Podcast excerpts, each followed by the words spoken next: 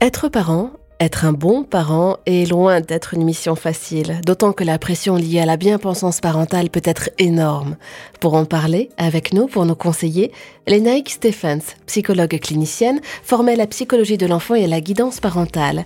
Elle est autrice du livre Parents, soyez heureux, petit guide illustré pour se libérer de la bien-pensance parentale paru aux éditions Erol.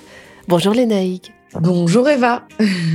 C'est quoi être un bon parent en 2023 Moi, je dirais de manière globale qu'être un bon parent, c'est, ça ressemble beaucoup à être un parent efficace en fait. Donc, je parle beaucoup plus souvent d'ailleurs de parents efficaces que de bons parents.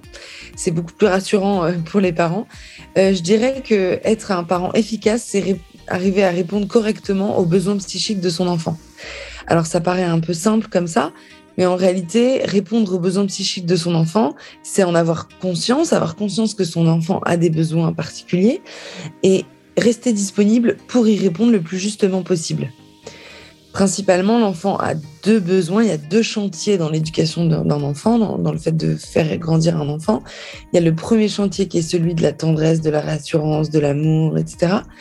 Et le deuxième qui est celui du cadre, des limites et de l'apprentissage des règles sociales. Donc, c'est ces deux chantiers qui sont très, très différents, que les parents ont parfois tendance à confondre, mais euh, ces deux chantiers qui demandent une, une adaptabilité très importante dans les réponses parentales, d'accord? Et une disponibilité très importante, je vous en parlais, pour répondre aux besoins des, des enfants, il faut que les parents eux-mêmes soient alignés, heureux, euh, disponibles et qu'ils ne s'oublient pas. Être un bon parent ne peut pas se faire dans le sacrifice. Alors, à mon sens, pas du tout. Il ne peut pas, ça ne peut pas du tout se faire dans le sacrifice. Après, évidemment que la parentalité euh, est, une, est, une, est un quotidien de sacrifice. Tout parent le sait, hein, d'accord? Il ne s'agit pas de dire que qu'être parent, euh, il faut ne garder que les bons côtés et mettre et, et jeter, euh, euh, enfin, toutes les contraintes qui peuvent être aussi source de joie. Hein. aller chercher ses enfants à 16h30 à l'école, c'est pénible, mais ça permet aussi de passer du temps avec eux. Euh, de devoir s'astreindre euh, au changement de couche quotidien, euh, enfin même plus que quotidien. c'est vraiment fatigant, pénible, etc. Mais bon, c'est le lot de, de, tous les parents. Hein. Et il s'agit pas de, de...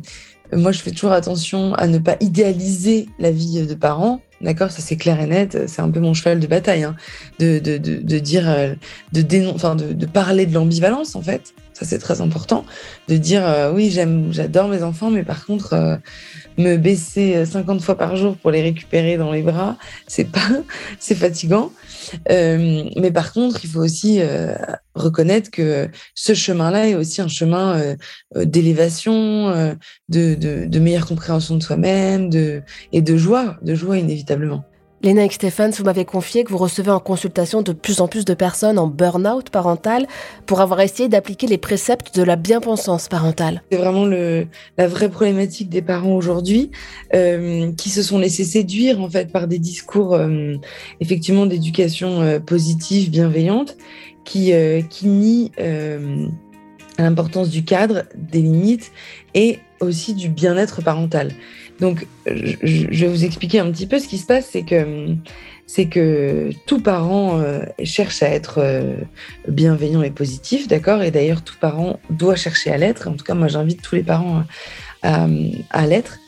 Euh, mais il ne faut pas confondre éducation positive et éducation exclusivement positive, d'accord?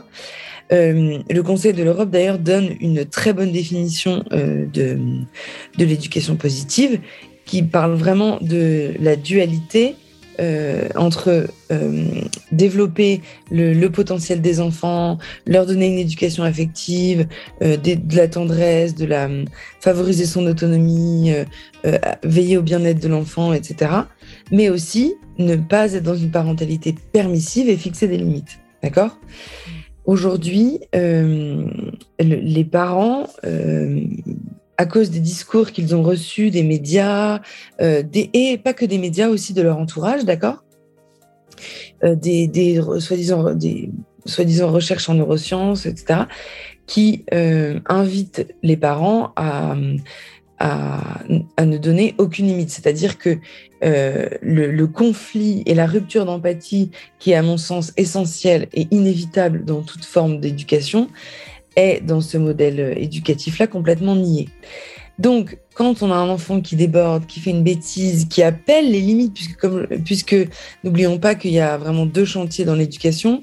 Euh, le premier chantier, l'amour, la tendresse, la réassurance, et le deuxième chantier, les limites, le cadre. D'accord? Donc, les parents oublient, on a fait oublier aux parents l'importance du cadre. Donc les parents ne sont que dans des relations euh, de tendresse, d'affection euh, et, n'osent jamais être dans cette rupture d'empathie essentielle au développement de l'enfant.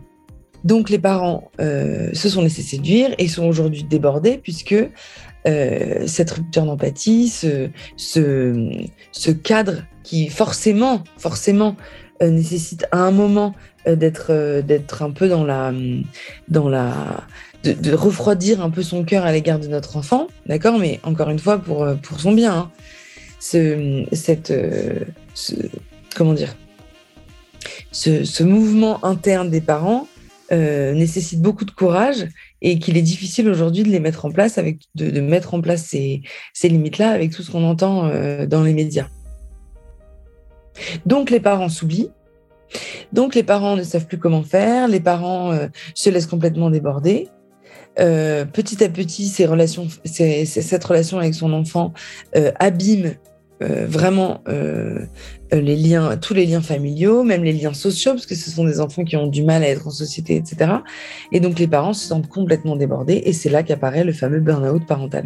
C'est un phénomène assez récent, le burn-out parental. Oui, oui, bien sûr, c'est complètement récent puisque c'est lié aussi à toutes les injonctions que les parents reçoivent, les injonctions de, de, parentalité bienveillante, euh, positive, tout ça, enfin exclusivement euh, positive.